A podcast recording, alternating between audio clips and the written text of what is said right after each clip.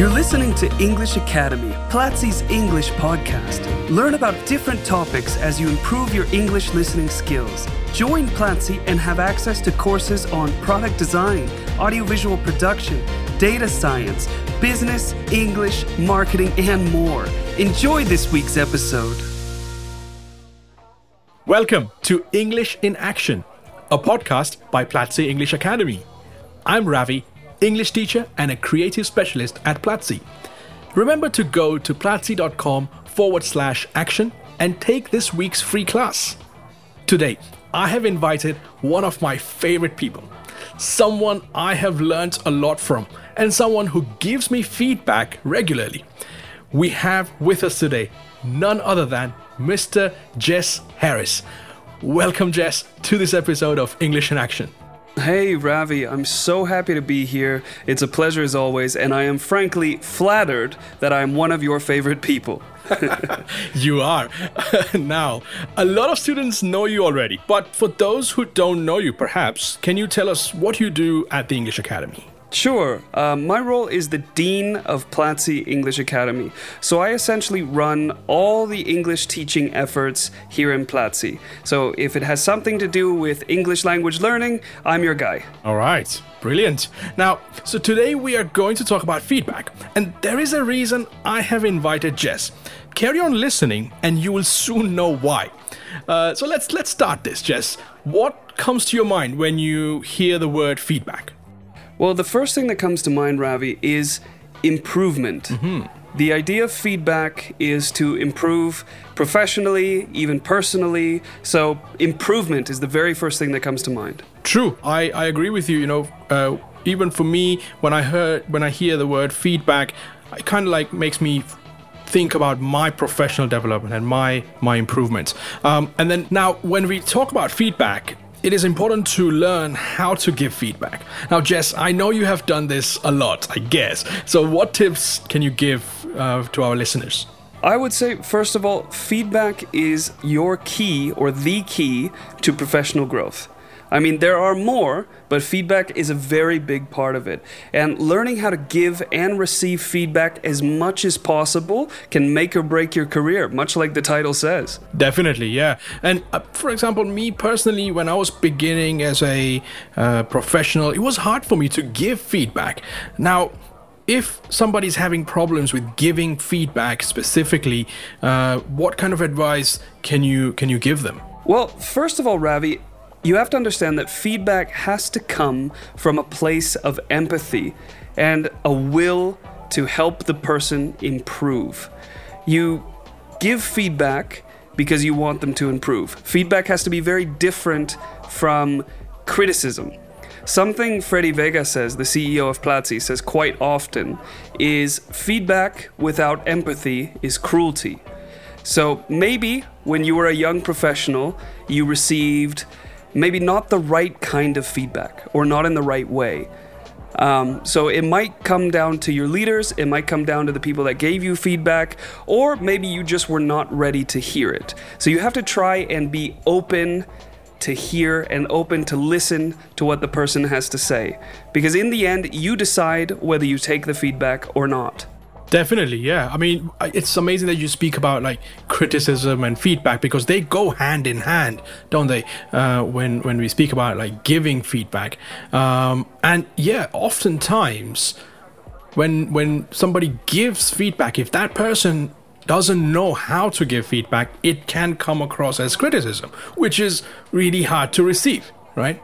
Yeah, exactly. And it could even be devastating. It could have the opposite effect. Mm-hmm. Maybe the person gets demotivated or the the opposite happens that they feel like um, scared, I guess. Yeah. Yeah, I would say scared or worried about their job mm-hmm, or mm-hmm. frozen in fear.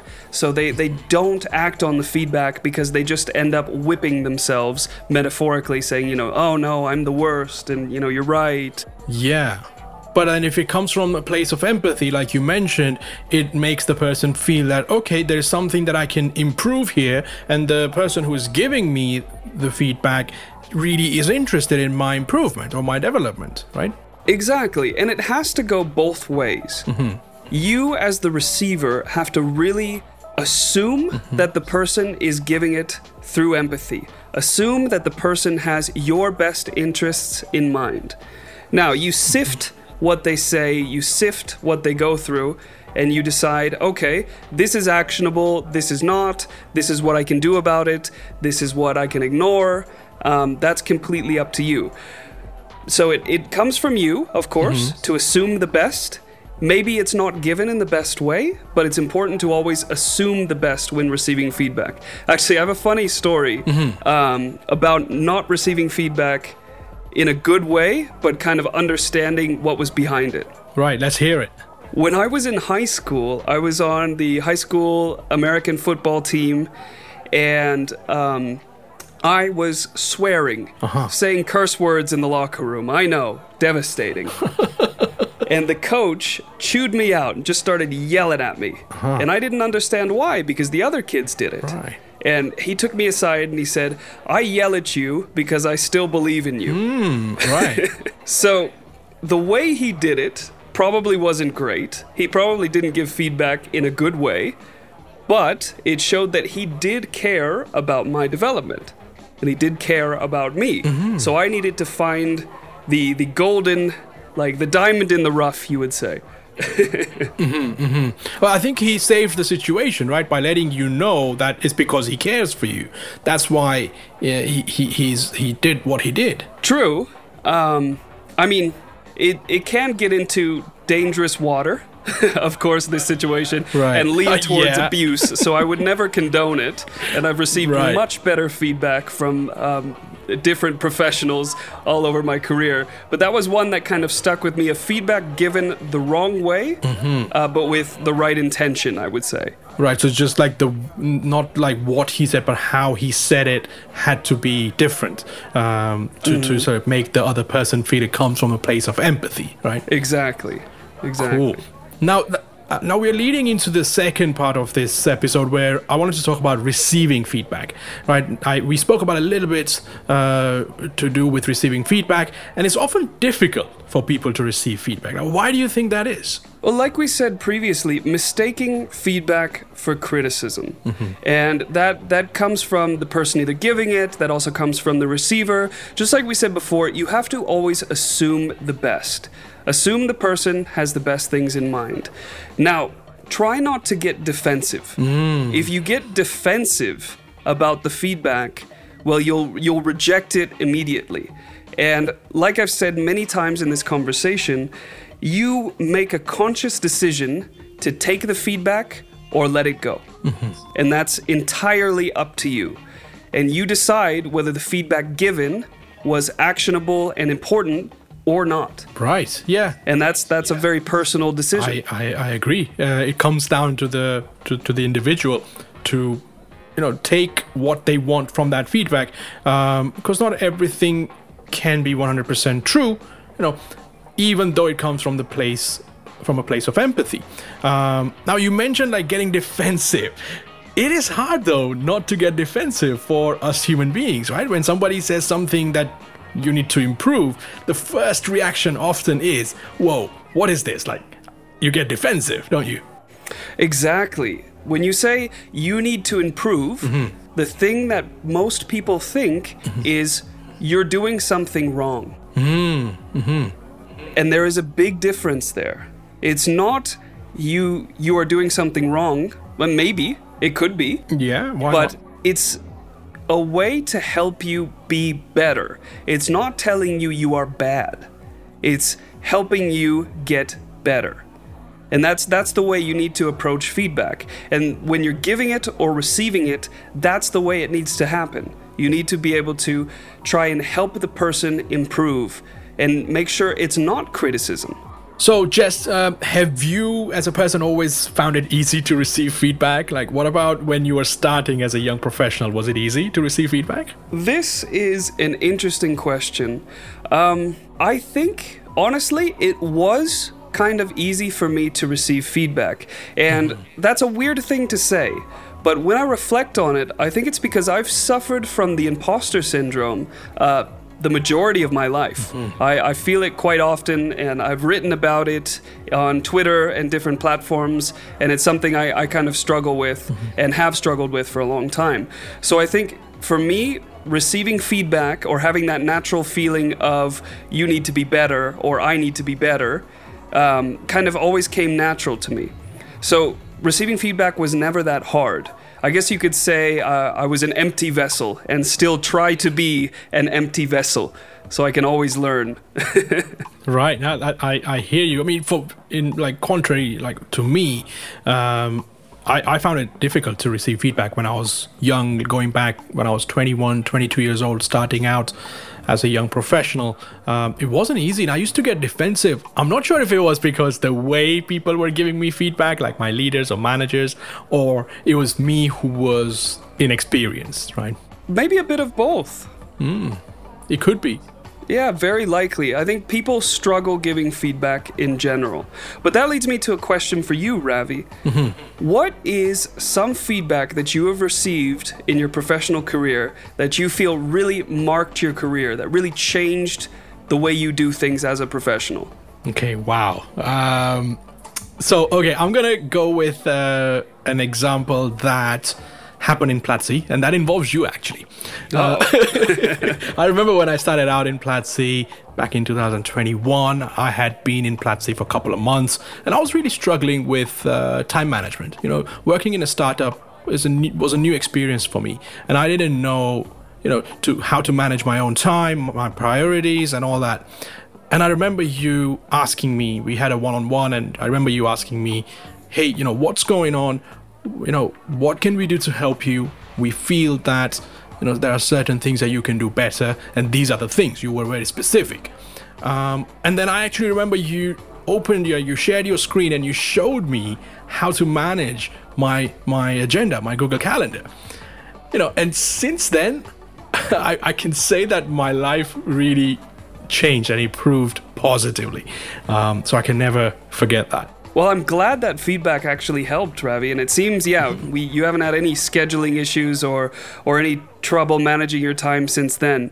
But there's one thing that I'd like to mention about giving feedback is mm-hmm. it must be actionable.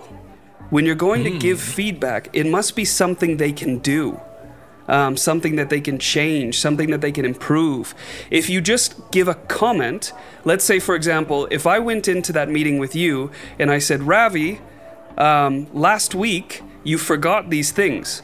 and that's it.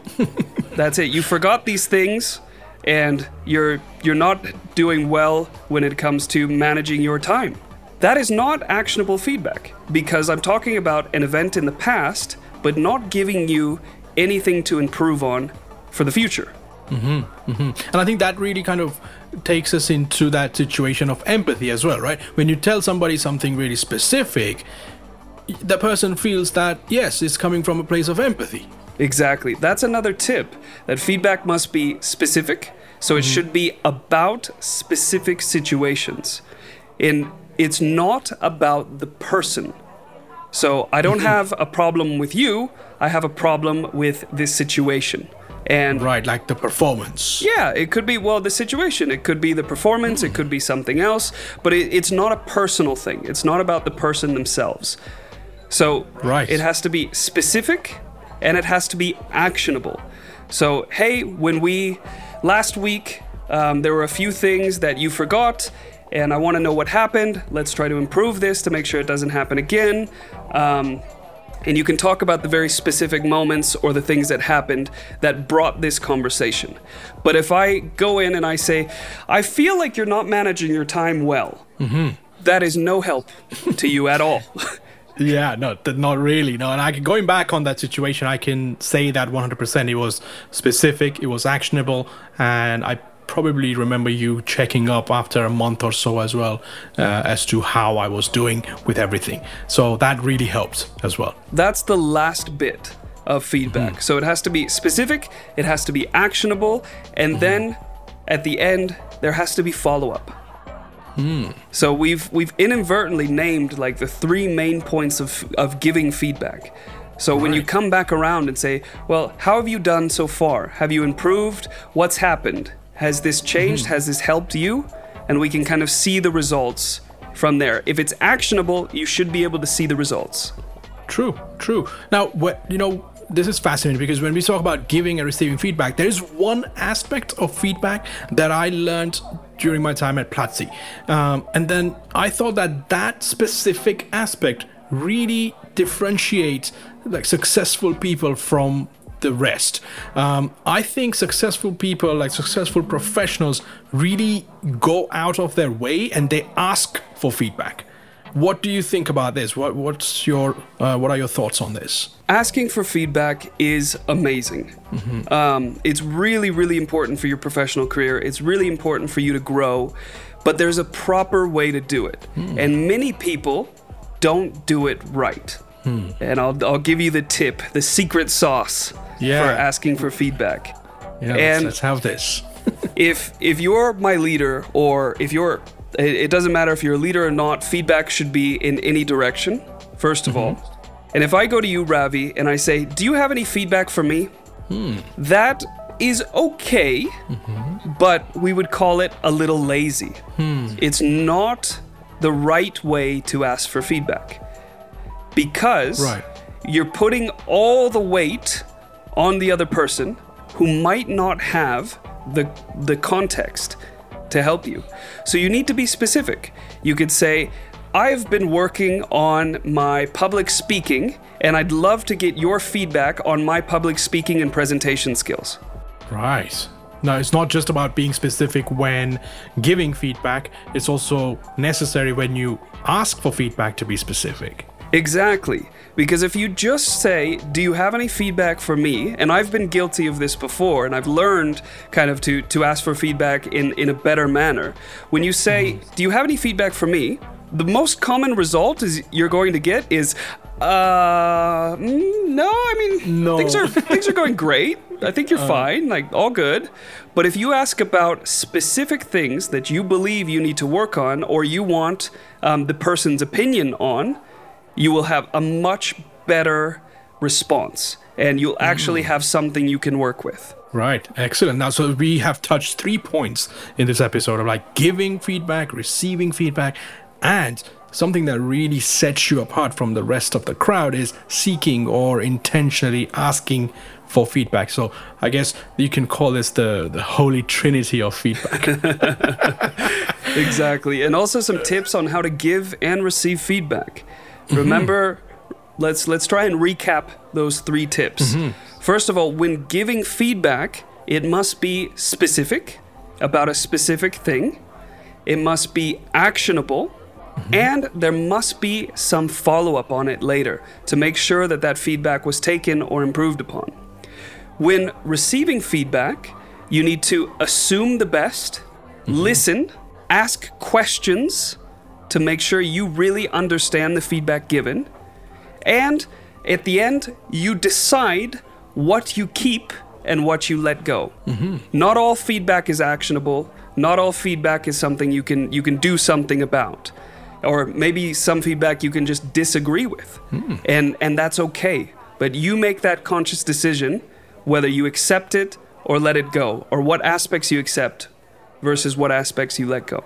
Mm-hmm. And then seeking feedback, the last tip for seeking feedback is when you're asking for feedback, be specific. Mm-hmm. So don't just say, Do you have any feedback? Say, I want to improve my public speaking and presentation skills. Last week I gave a presentation and I'd love your input on it. Something like that. So I find this topic fascinating, and we can speak about this for hours. Um, and I also strongly believe that learning to manage feedback effectively can really impact your career positively. I learned a lot from you today, Jess. Thank you for accepting this invitation. Thank you so much for having me, Ravi. And really, feedback has slingshotted my career forward. It has helped me become a better professional, and I've learned to be able to give it and try to help others become better professionals as well. So I hope some of the knowledge and tips that we shared today will help people along their professional growth and their English. There you go. There you go. Amazing. Thank you. Thank you all for listening to this episode of English in Action. Next week, we will have a brand new podcast episode. Go to platzi.com forward slash action and watch a free class. It will be available for seven days only. Take care, everyone. See you. Bye. This was English Academy, Platzi's English podcast. Thanks for listening. Share this podcast if you liked it and let us know which topics you would like for us to discuss in future episodes by going on Twitter and using the hashtag Platzi English.